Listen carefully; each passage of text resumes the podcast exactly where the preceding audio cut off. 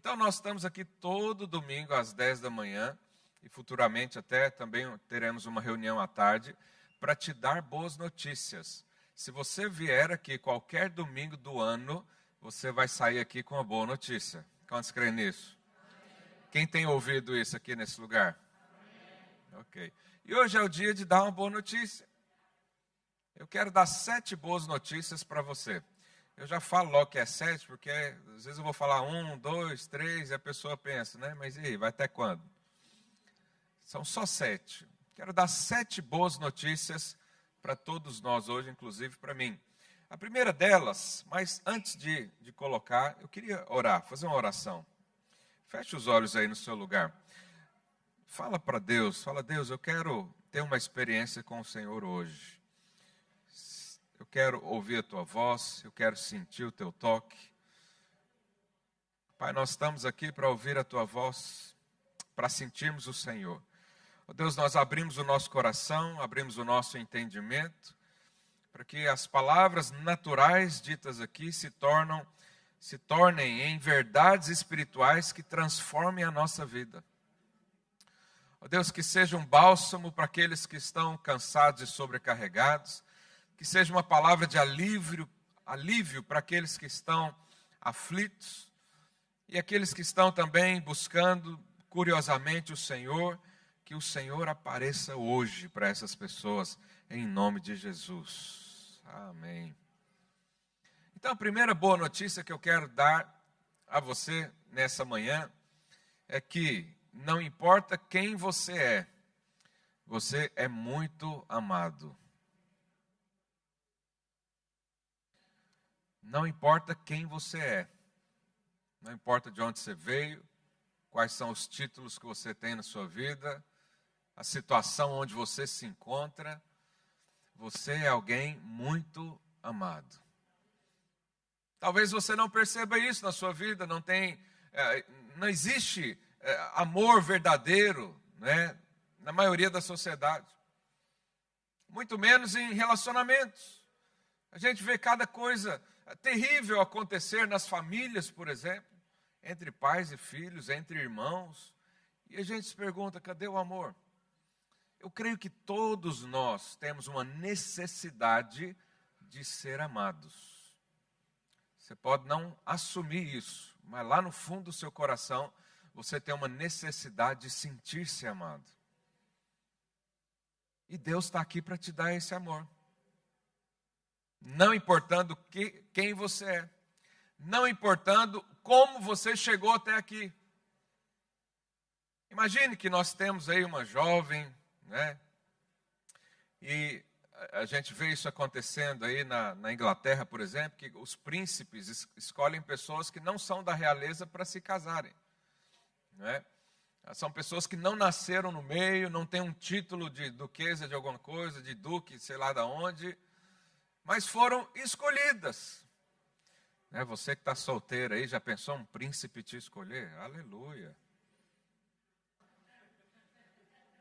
Às vezes o príncipe pode chegar, né? Tipo um Shrek, assim. Que a aparência, é, mas vamos, vamos na história. E aí a mulher então é escolhida, um príncipe vem e escolhe ela.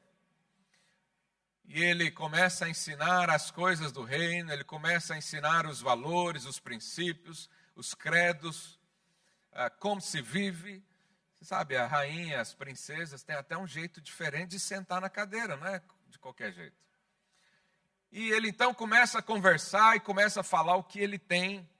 Olha, eu tenho aqui tantos palácios, tenho aqui tanto investimento, tantos imóveis aqui no país, né? mais da metade do país é dele. E aquela mulher se sente então, é, como é que ela descreve esse sentimento? Um príncipe me escolheu. Alguém que era muito importante deu um valor para mim. Alguém que tem muita coisa na vida me escolheu e eu não tinha nada. Você sabe, a boa notícia é que o Criador do universo está apaixonado por você. Deus que criou todas as coisas, um dia planejou a sua existência, planejou até é, como você viria, suas características físicas, a sua personalidade, te inseriu em lugares. Por quê? Simplesmente porque Ele ama-te. Simplesmente porque Ele tem um amor para dar. E às vezes a gente pergunta, mas o que, que eu fiz para Deus fazer isso? Eu nunca pisei numa igreja, eu nunca fiz ah, nenhuma oferta a ninguém, eu nunca fiz sequer uma oração, uma reza. O que, que nós fizemos para Deus ah, se portar assim comigo? Diga aí no seu lugar, nada. Deus simplesmente te amou. Da mesma forma que alguém pode ser escolhido ao acaso, o Senhor também pode te escolher. E lá no Evangelho de João, capítulo 3, verso 16, olha o que a Bíblia diz. Porque Deus amou o mundo de tal maneira que deu seu Filho unigênito, para que todo que nele crê não pereça, mas tenha a vida eterna. Como nós sabemos que alguém ama o outro? Quem é casado sabe que não basta só fazer uma aliança um dia. Quando eu casei, pouco tempo depois, acho que tinha acabado de voltar da, minha, da lua de mel, e minha esposa perguntou para mim: Ué, mas você não vai falar que me ama hoje, não? E eu falei: Mas eu acabei de casar com você. Não, não basta. Olha que aliança. Se eu casei é porque eu amo. Mas não, mas tem que falar. E é assim até hoje. Quem é casado sabe disso. Tem que haver provas, não é? Tem que ter prova. Não basta só assinar o nome, não basta só um juiz vir, um pastor abençoar. Tem que ter provas. E quanto maior a prova, maior o amor. Então, se o homem diz que ama a mulher, não dá nenhuma flor, nem uma vez ao ano, o Valentine's Day é essa semana, não é? Tá aí a dica faz alguma coisa. É amanhã. Ok, é amanhã.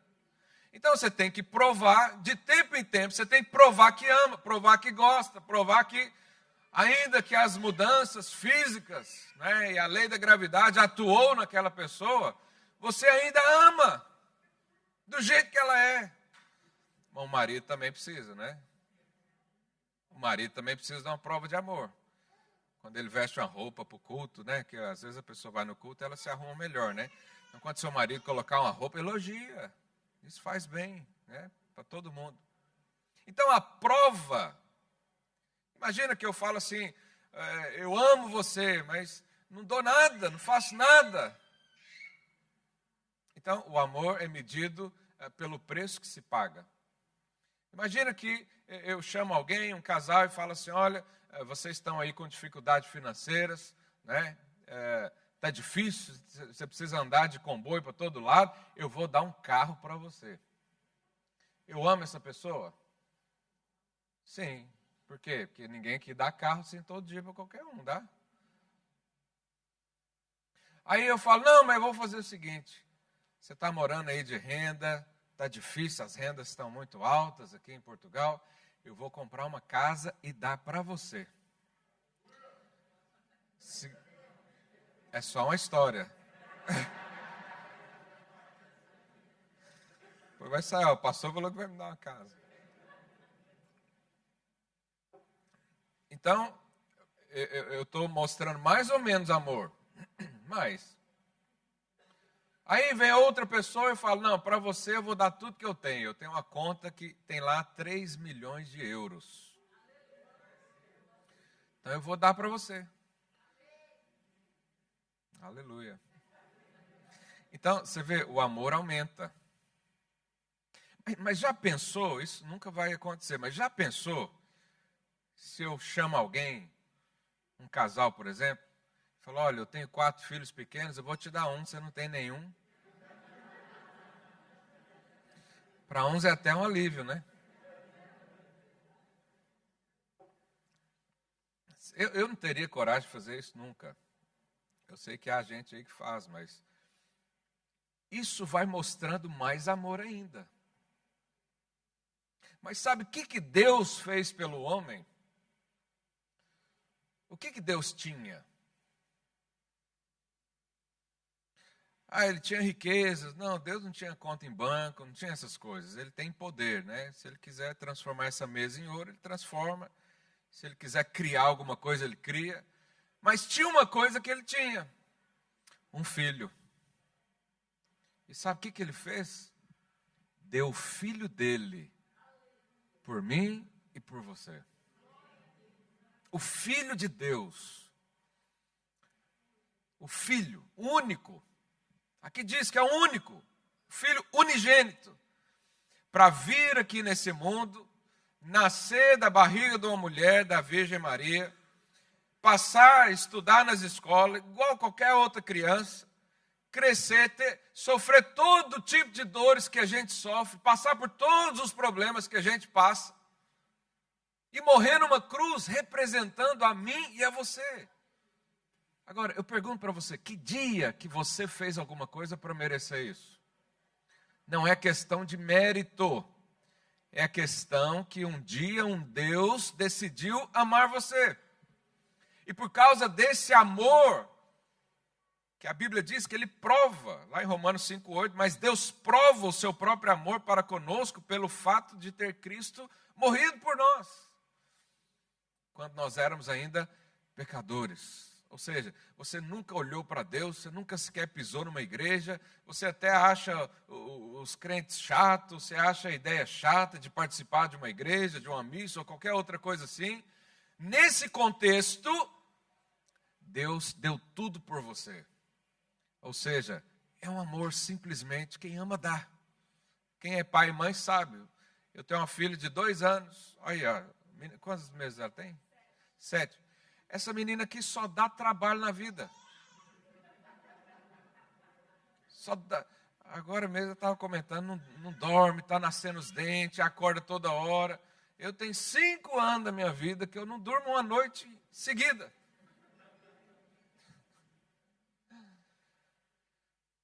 Então, e chora, e faz, faz cocô na calça, tem que limpar e não sei o quê. Mas a gente ama e já não sabe explicar por quê. Ele simplesmente ama. Deus também olha para você, ele simplesmente te ama. Não é porque você vai fazer alguma coisa por ele, não é porque você pode aqui chegar e dar uma oferta para ele, não é porque você pode uh, dizer que é bom, ah, eu sou bom, então Deus tem que gostar de mim. Não. É simplesmente porque ele ama a sua vida. O verdadeiro amor é expressado em ações e não somente palavras. Não importa quem você é, você é muito amado. Diga isso para quem está do seu lado: você é muito amado. Você é muito amada. Segunda boa notícia. Vamos lá, são sete. Não importa o que você fez, há perdão disponível para você. Você fala, pastor, você não conhece a minha história. Não conheço mas Deus conhece. E mesmo conhecendo-te, Ele enviou o seu filho para morrer na cruz por você. Deus é onisciente, Ele sabe de todas as coisas. Ele sabe do passado, Ele sabe do presente sabe até do futuro também. Ele sabe o que nós vamos fazer amanhã. Ele sabe o dia que você abriu o seu coração para Ele ou vai abrir o coração para Ele. Ele sabe disso. Mas não é por causa disso que ele fez algo, simplesmente porque ele te ama. Imagina um, um grupo de jogadores de futebol americano. Futebol americano é aquela loucura, né? Pega uma bola, um pula em cima do outro e derruba, e, e aquela violência toda. Depois de um jogo daquele, aqueles jogadores vão para os balneários todos sujos, tudo suado, tudo cheio de, de relva, assim, terra e, e essas coisas todas. E eles vão tomar um banho. E eles começam a tomar banho, aquela sujeira desce, escorre pelos ralos. Isso é o que acontece quando eu e você recebemos Cristo. O sangue de Jesus nos lava, nos purifica, nos limpa de todo pecado. Então, quando aceitamos a obra da cruz do Calvário, quando aceitamos que Jesus veio como homem e morreu numa cruz pelo meu, no meu lugar e no seu lugar, nós então recebemos o perdão. Mas o perdão não é condicional ao que você fez, mas é condicional ao que você crê. Se você crê no Senhor Jesus, todos os seus pecados serão perdoados. A mensagem do Evangelho é sobre perdão. Eu não sei o que você fez, eu não sei o que você vai fazer amanhã, mas eu digo para você: todos os seus pecados já foram perdoados na cruz. Todos. Não há nenhum grande demais que o amor de Deus não possa uh, alcançar. Não há nada tão profundo onde o amor de Deus não chega e resgata a sua vida. Não há nada tão sério que você possa ter feito na sua vida que seja mais sério do que Cristo fez há dois mil anos atrás.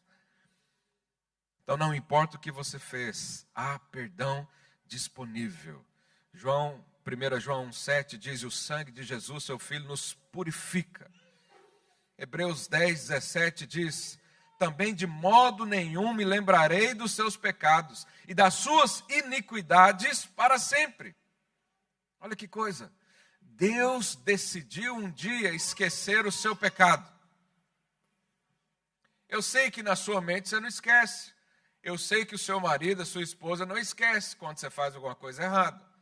Mas Deus decidiu esquecer para continuar amando a mim e a você para que eu e você tivéssemos acesso a Ele, para que eu e você pudéssemos então hoje receber um abraço de Deus.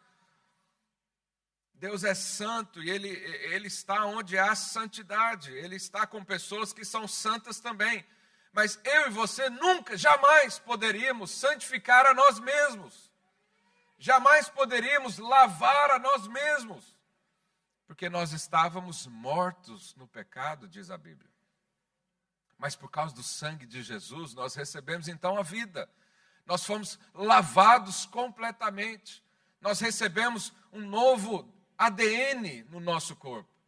Nós recebemos uma nova vida que tem fé, que tem esperança. E quanto mais pensamos e meditamos nisso, mais nos tornamos como Cristo é, a semelhança dele.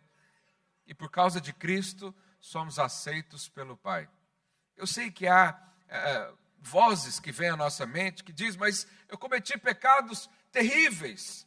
É, e, e não foi só um, foram vários. É, será que tem esperança para mim? Eu quero dizer hoje, sim. Há perdão disponível para você.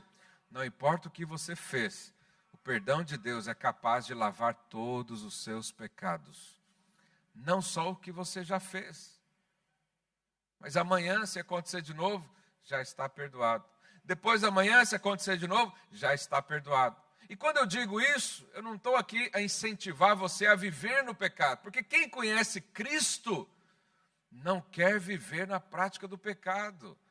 Ele recebe uma posição de vida muito mais elevada, ele recebe o Espírito Santo de Deus dentro de si mesmo, e ele não quer viver em pecado.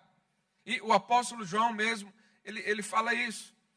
É, ele diz: Eu ensino para que ninguém viva no pecado, mas se pecar, tem um advogado que vai defender a sua causa, defender a sua vida. Sabe, nós somos como. Eu acho que toda, pelo menos todas as mulheres e homens também é, é, já tiveram a experiência de lavar uma roupa. Põe, ontem mesmo, meus filhos estavam no lugar onde tinha muita terra e pedra, e eles chegaram imundos em casa. E a primeira coisa que a gente fez foi pegar os casacos, os tênis, e enfia tudo na máquina de lavar. Mas você sabe, há coisas que não lavam na máquina comum, não é?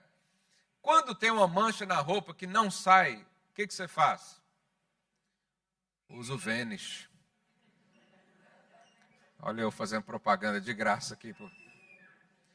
Você põe lá o Vênis. O Vênis tira todas as manchas, não é isso? o Senhor Jesus e o sangue dele é muito mais poderoso do que o Vênis. Ele te limpa e te lava de todo o pecado da sua vida. E o que que você faz ao ouvir essa boa notícia? Corre para ele.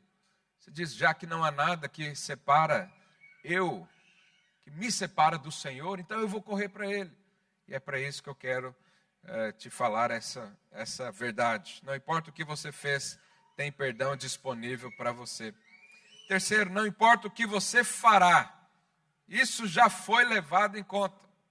É como se você, imagina que você tem uma dívida de 100 euros. E aí eu, eu falo para você, irmão, irmã, pode deixar que eu vou pagar a sua dívida. Aí eu vou e pago a sua dívida, eu pago 100 euros, mas eu deixo lá 100 eh, euros a mais. Porque eu falo para a pessoa, olha, se ele ficar endividado de novo, já está aqui o, o, a resolução do problema. Você sabe, Deus fez isso conosco. O sangue de Jesus atuou no seu passado, presente e futuro. Significa que para sempre ou nunca mais Deus vai se lembrar do seu passado, porque já está pago. Todos, todos já estão pagos. Diga aí para o seu vizinho, não importa o que acontecer, vai acontecer amanhã. Já foi levado em conta. Deus já deixou crédito para você. Não é que Deus quer que você viva no pecado, mais uma vez digo isso. É que se acontecer, você não terá um problema com Deus, embora tenha problema com as pessoas. 1 João 2,1 diz assim: Filhinhos meus, essas coisas vos escrevo para que não pequeis. Se todavia alguém pecar, temos um advogado junto ao Pai, Jesus Cristo, o justo.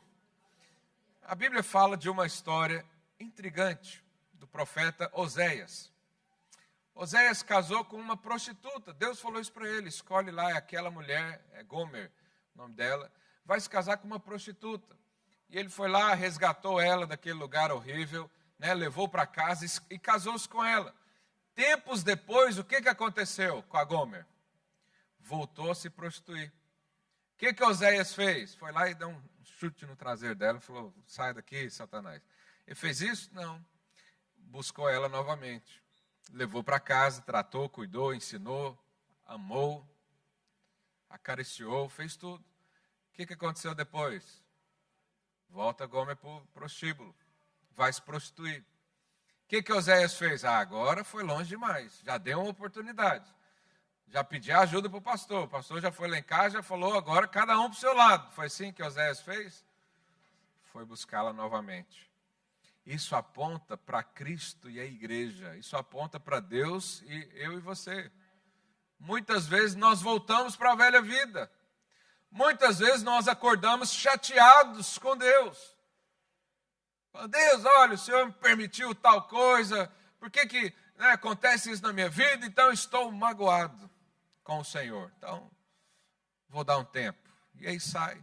O que, que Deus faz? Nunca abandona você. Ele vai sempre lá atrás. Por quê? Porque os seus pecados já estão pagos. Deus não vai olhar um dia para você e vai falar: Ah, esse aqui eu não vou abençoar porque ele pecou. Não, porque o sangue de Jesus já cobriu toda a sua vida, toda a sua existência, o antes, o agora e o depois. Quem crê nisso? Diga um amém bem forte aí no seu lugar.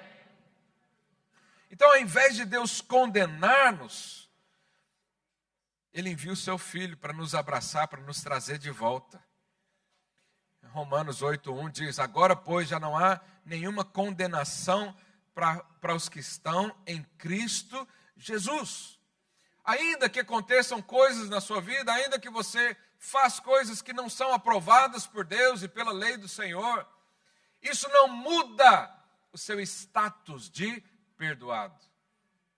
Isso não faz você voltar à velha vida. É como nós temos o exemplo também de uma lagarta e a borboleta. Toda borboleta um dia foi uma lagarta. Lagarta vive em qualquer lugar, no lixo e coisa e tal. Borboletas não, elas pousam sobre as flores. Mas se um dia uma borboleta pousar no lixo, ela volta a ser lagarta? Não. É isso que acontece quando nós recebemos Jesus no nosso coração, nós somos transformados à imagem e à semelhança dele. Nós recebemos um espírito de vida. Nós recebemos também poder para transformar, transformarmos a nós mesmos. E nos tornamos então uma nova criatura semelhante a ele, com o espírito dele. E mesmo que eu e você cairmos no pecado um dia ou outro, mesmo se a gente um dia ou outro escorrega e faz algo que não deveria, não voltamos a ser banidos do reino de Deus. Não voltamos ou não deixamos de ser filhos. Diga assim: uma vez filho de Deus, filho para sempre. Uma vez salvo, salvo para sempre. Por quê? Porque todos os seus pecados foram resolvidos. Quarta boa notícia: não importa a sua necessidade, já existe uma provisão para você. Nós somos filhos de um Deus que é o Deus do ouro e da prata, mas não só isso, ele também é um Deus feliz. Você sabe que Deus é um Deus feliz? Você sabe que muita gente pinta um quadro de Deus que não é verdadeiro? Eu, quando era adolescente, embora fui criado em, em momentos assim, em igrejas, eu tinha uma visão absolutamente equivocada sobre Deus. Eu achava que Deus era um ser mal-humorado. Eu achava que Deus era um ser que gostava de cortar o prazer do homem a todo custo. Eu achava que Deus nem se importava comigo. Ele só queria que eu fizesse coisas para Ele. Mas um dia a minha visão foi mudada. Um dia eu conheci um pai amoroso, que se preocupa até com a alegria do filho. Você sabe, quem é pai e mãe sabe, não tem coisa melhor do que você ver seu filho feliz. Você faz de tudo para isso, você gasta dinheiro com isso, você gasta tempo com isso, você perde é, coisas de si mesmo, para que eles vivam assim. Imagina se eu sou um pai e falo para você: olha, ah, o meu sonho é que meu filho estude na pior escola que existe, depois vá para uma universidade mediana ou baixo, barata, que ele não aprenda nada e vá ganhar um ordenado mínimo pelo resto da vida. O que você ia achar de mim como um pai? Eu falei, isso não é pai, não. O pai se preocupa com o filho, o pai quer ver o filho bem. Mas quando falamos de Deus, assumimos que existe um Deus carrasco, que quer que você sofra a vida inteira porque você o desobedece, que quer ensinar você te enviando para o deserto, tirando tudo que você tem na vida, deixando você sofrer absolutamente sozinho. Esse não é o Deus que eu conheci. O Deus que eu conheço é aquele que dá provisão. É o Deus da paz. É o Deus que traz alimento. É o Deus que supre necessidades. É um Deus que se importa comigo. Ele quer mostrar isso para você hoje. Põe a mão no seu coração fala assim: Deus se importa comigo. Lá em 3 João 1, 2, olha o que, que João fala. Amado, aqui ele está mandando uma mensagem para uma pessoa. Amado, acima de tudo, faço votos por sua prosperidade e saúde, assim como é próspero a tua alma. A provisão de Deus inclui bênçãos de de todo tipo, de relacionamentos familiar, por exemplo, de casamento, pai e filho, né? mas também de saúde. Deus tem cura para nós. O Senhor Jesus levou sobre si, é o que diz a Bíblia, toda sorte de doenças, de enfermidades, e nos deu cura. Por isso podemos orar e as pessoas serem curadas. Mas além de relacionamento, cura, o Senhor também uh, nos faz prosperar. O Senhor também abençoa o trabalho das nossas mãos. O Senhor libera favor sobre nós. Essa semana eu fiz uma reunião ali com empreendedores e estava falando justamente sobre isso. O favor de Deus, ele te leva a lugares que você nunca imaginou ir e nunca teria condições para chegar. De repente você está lá. De repente a bênção alcança a sua vida. De repente coisas boas acontecem. Você sabe, é preciso ter fé nisso. Há pessoas que não creem na provisão de Deus. Eles acham que a, a escassez é um castigo que Deus faz sempre para moldar o homem. Não, mas Deus não usa isso. A forma de Deus moldar o homem é colocar algo perfeito na sua frente, que ele chama-se Jesus Cristo. Ele é perfeito, e quando você olha para ele, quando você deseja ele, quando você louva Ele, quando você adora Ele, se torna semelhante. É assim que Deus faz. Então, abre o seu coração hoje, o Senhor está esperando a sua fé para te curar, te salvar e te libertar. Quinta boa notícia: não importa o que ainda vai acontecer, tudo pode cooperar para o seu bem. Sabe, eu não sei você, mas eu acordo todos os dias feliz. Não é porque minha vida está tudo resolvido, não, porque o meu trabalho é resolver problema. Então, jamais eu vou acordar um dia com todos os problemas resolvidos, porque sempre tem um ou outro aparecendo. Mas há pessoas que não creem no Senhor, elas confiam somente na sua força do braço, e eles acordam já esperando que algo ruim vai acontecer. Já viu? Já ouviu aquele, aquele ditado, aquele pensamento que está muito bom para ser verdade? Você sabe, a vida cristã é muito bom para ser verdade, mas é verdade. É quando você acorda dizendo: há um Deus que me ama, o Criador dos céus e da terra, Ele está preocupado comigo. Hoje Ele já preparou um dia para mim, hoje eu vou viver um dia que o Senhor fez para mim. Mas há pessoas que é, é, ao contrário. Ele levanta dizendo: hoje o, o, trabalho vai ser terrível. Hoje eu vou enfrentar aquela jararaca da minha, da minha chefa. Hoje é, algo de ruim, eu estou sentindo, algo de ruim vai acontecer. E ainda põe a gente no meio. Fala, Passou a hora aí, porque eu estou sentindo que o inferno está se levantando contra mim. Irmão, você não tem que ficar preocupado com o inferno se levantando. Você tem que estar tá preocupado é com o rei se levantando para abençoar você. Quando o rei levanta do trono, é porque ele vai dar favor, é porque ele vai dizer sim, é porque ele vai fazer algo por você. Eu estou lá preocupado com o inferno, nem vou para lá. Então, não importa o que vai acontecer, tudo pode cooperar para o seu bem. Ah, na Bíblia diz a história, conta a história de José. José foi vendido pelos, pra, como escravo pelos seus próprios irmãos. Nós podemos definir a vida de José com três fotos. Primeira foto, ele com seu pai, né, ele ganhou uma roupa toda colorida do pai, porque o pai o amava muito, ele era, naquela época, ele era o filho mais novo. Né, então ele estava bem feliz da vida.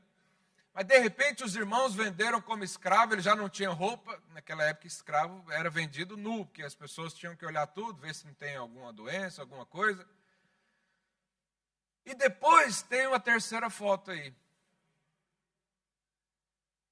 Olha lá. Primeiro lá com o pai, depois sendo vendido como escravo.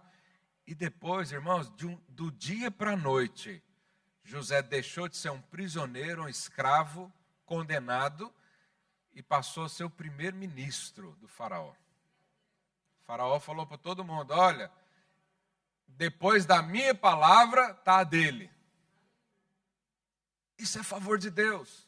Agora, o que, que aconteceu com José? Problema. Tem medo de problema? Eu não tenho medo de enfrentar problema, porque eu sei que tudo vai cooperar para o meu bem. Ontem mesmo, conversando com o irmão, ele disse isso: olha, eu, eu vim para Portugal cheio de sonhos, cheio de expectativas, de repente caiu tudo por terra. E aí eu me vi desesperado, estava aflito, mas o Senhor alcançou, o Senhor ah, mostrou a bondade, o amor. E hoje o que ele vive, o que ele desfruta é muito mais do que ele tinha pensado ou imaginado. Essa foi a história dele, mas pode ser a sua história também. eu sempre penso quando acontece algo ruim é o seguinte: eu vou aprender alguma coisa com isso. Posso perder dinheiro, posso perder um pouco de tempo aí, mas lá na frente eu sei que a minha vida já possui vitória no Senhor.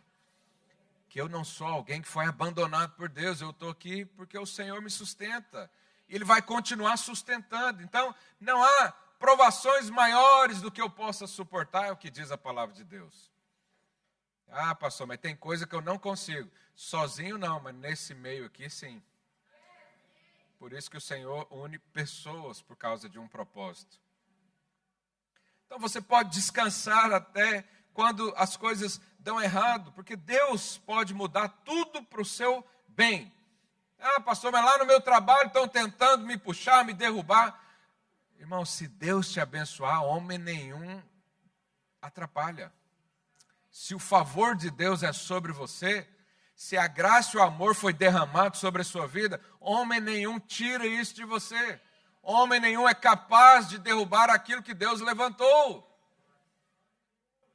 E os propósitos de Deus, às vezes a gente não entende, mas o que, que precisa ser firme no nosso coração? Confiança, fé, perseverança. Nós continuamos, por quê? Porque o Senhor me ama. Agora, se você não crê que o Senhor te ama, aí a sua vida vai ficar muito mais difícil. Então, a graça do Senhor, até no obstáculo, gera oportunidade para que o Senhor demonstre a sua glória e a sua bondade. Nós temos o exemplo de Jó na palavra de Deus, que ele foi atacado pelo inimigo, mas no final Deus deu em dobro tudo que ele tinha. Ele enriqueceu mais, ele prosperou mais, a família cresceu mais. Isso aconteceu também com Jesus. Jesus foi maltratado. Jesus foi desprezado, mas Deus deu um nome acima de todo nome. Por quê? Porque ele era filho de Deus. E eu e você também, ao recebermos Jesus, nos tornamos filhos de Deus. E um filho de Deus só pode ser abençoado por Ele. Sexta boa notícia, penúltima: não importa a sua fraqueza, existe uma força divina disponível.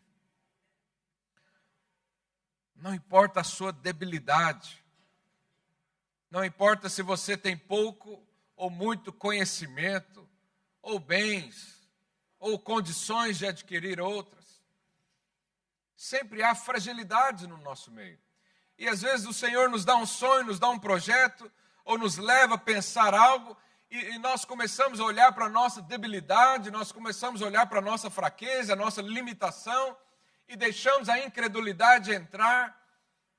Mas hoje eu quero afirmar aqui para você: não importa a fraqueza, debilidade, dificuldade, o Senhor tem uma força sobrenatural para a sua vida. Se Deus falou que você vai avançar sobre o mar, põe o pé na água que algo vai acontecer. Se o mar não abrir, a gente anda por cima. Tem uma canção que fala isso. Não importa o que aconteça. Eu lembro de uma situação de um pastor amigo nosso que perdeu o seu filho. O filho dele tinha quatro ou cinco anos na época. E isso é uma coisa muito triste e difícil de entender. Né? E lá no velório eu estava assistindo, foi lá no Brasil, estava aqui já. Ele falou algumas palavras que me marcaram. Ele orou e falou: Deus, obrigado porque o Senhor me deu cinco anos com essa criança. Muita gente poderia ali é, falar palavras talvez de, de, tristeza, de ódio, ou de, ou de condenar alguém, ou Deus, Deus, por que, que fez isso? Por que, que fez aquilo? Mas esse irmão, depois conversando com ele, ele lembrou. Ele falou: eu, eu, eu lembrei que Deus também perdeu seu filho. E que Deus era capaz de me abraçar naquela hora. Porque era o mesmo sentimento. Deus foi homem também, ele sabe tudo que nós vivemos. Ele compreende todas as estações da vida. Ele compreende todos os sentimentos contrários, porque ele passou por isso também. Por isso ele é capaz de abraçar você hoje. Por isso ele é capaz de entender hoje o que, que você tem vivido na sua vida. Por isso ele é capaz de colocar no seu lugar, como ele já fez na cruz. E aí você olhando para isso, você pode até não entender a situação, mas o seu coração se enche de conforto. O que, que você vai falar para alguém que perdeu um filho? Não há nada para ser dito. Mas há um sentimento que só Deus pode dar no nosso coração. Só Deus pode fazer no nosso coração. Por quê? Porque há sempre uma força disponível para nós. O Espírito Santo veio para ajudar o homem a suportar aquilo que nós não conseguimos. Há momentos na, nossa vida que a gente pensa em desistir, pensa em largar o que está fazendo, pensa em abandonar a família, o casamento, ou tantas coisas assim, pensa até em tirar a própria vida. Por que não fazemos isso? Porque há uma força sobrenatural que nos sustenta. Porque existem verdades que é, é, que são muito maiores do que até as circunstâncias que nós vivemos. Diante do Espírito e cheio do Espírito, tímido se torna forte. Quem não tem conhecimento se torna sábio, porque há uma força sobrenatural que vem de Deus para nós.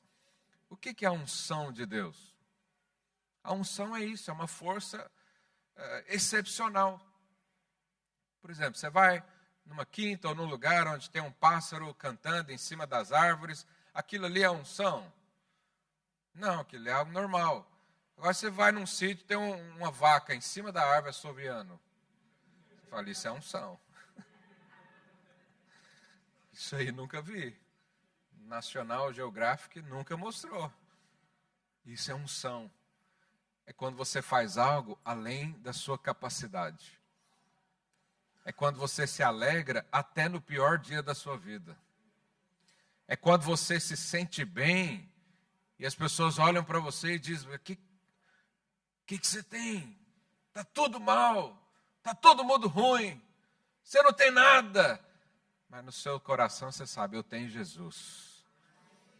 Eu posso passar um tempo sem dinheiro, posso ser abandonado por pessoas, eu posso me sentir só, está eh, lá, mas eu sei que o Deus que eu sirvo está aqui dentro do meu coração. E esse Deus me enche do Espírito. Efésios 3:20 diz: Ora, aquele que é poderoso para fazer infinitamente mais do que tudo quanto pedimos ou pensamos, conforme o seu poder que opera em nós. O poder de Deus opera em nós. Como? Através do Espírito. E como é que eu recebo esse Espírito? Quando você ergue a sua voz e faz como a gente fez agora há pouco aqui. Fala, Senhor Jesus, eu quero te receber como meu Salvador. Eu quero me tornar filho de Deus. Eu quero me tornar alguém que tem o mesmo espírito, a mesma essência do Pai. 2 Coríntios 12, 9 diz: Então ele me disse: A minha graça te basta, porque o poder se aperfeiçoa na fraqueza. Assumir fraqueza é nobre fazer isso. É, é, é muito estúpido quem não assume fraqueza. É uma soberba que não tem tamanho. Mas é nobre você é, é, saber que há um limite ali no que você faz, no que pensa, no que pode ou não pode. Mas também é nobre você se encher do Espírito e transcender todas as suas limitações.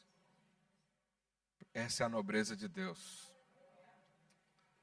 Você pode ter certeza que irá para o céu quando morrer, se tiver Cristo no seu coração.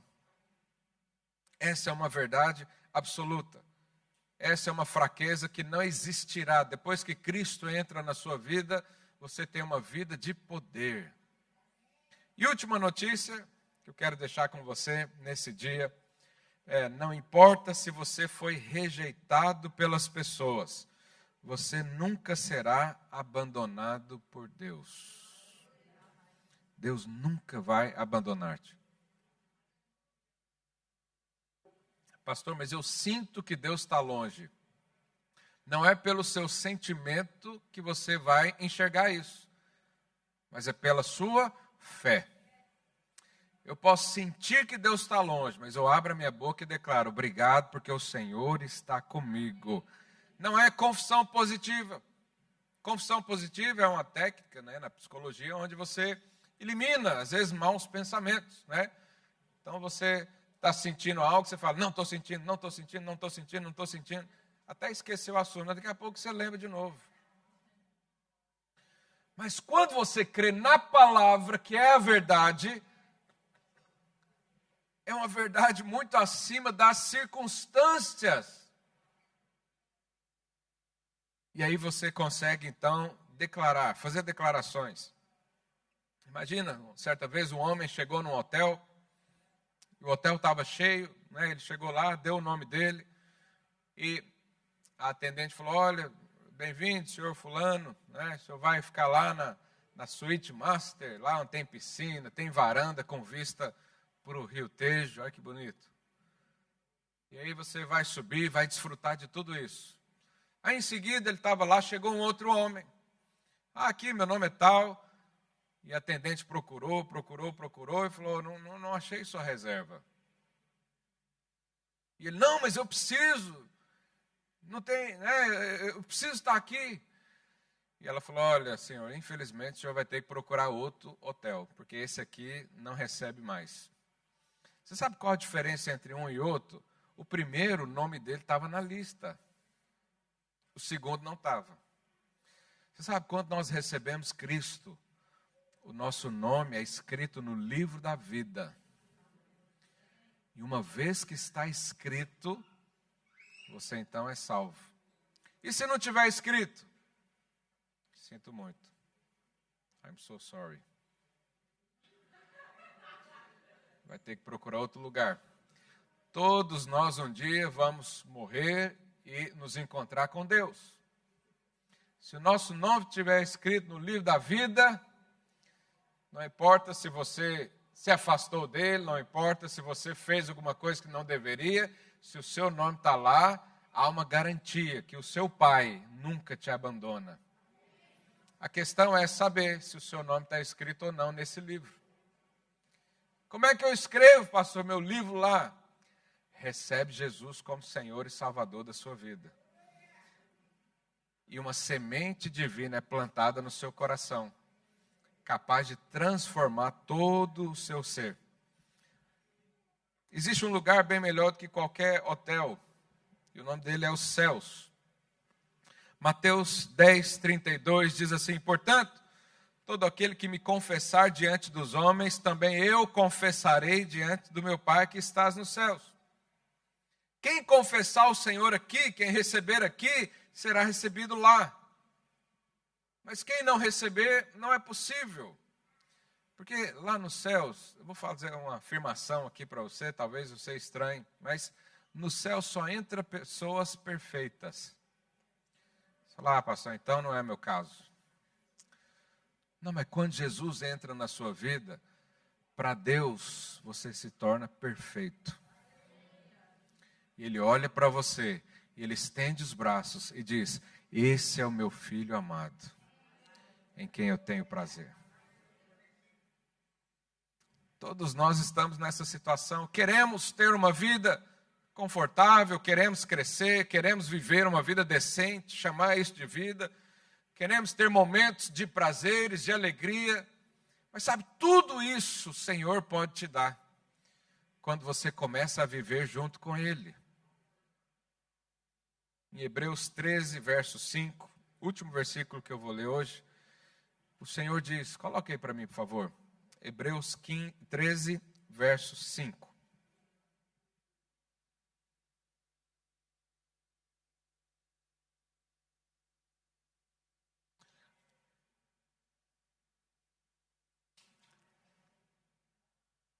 Seja a vossa vida sem avareza, contentai-vos com as coisas que tendes.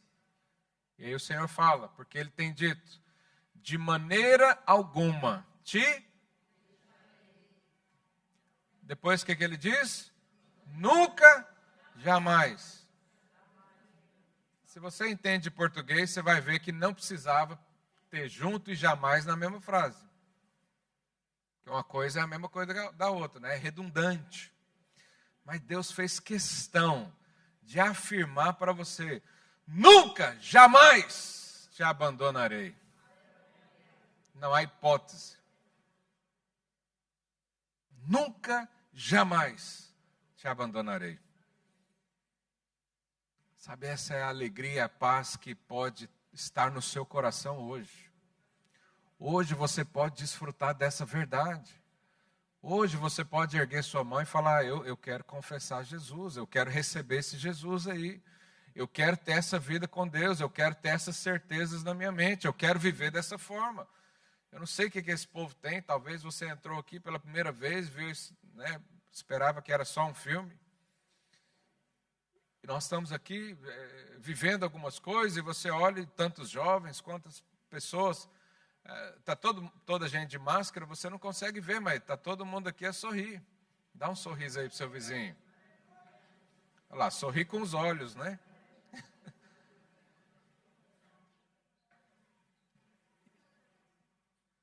E essa é a vida. Quem crê no Senhor Jesus, a Bíblia diz que se torna filho de Deus.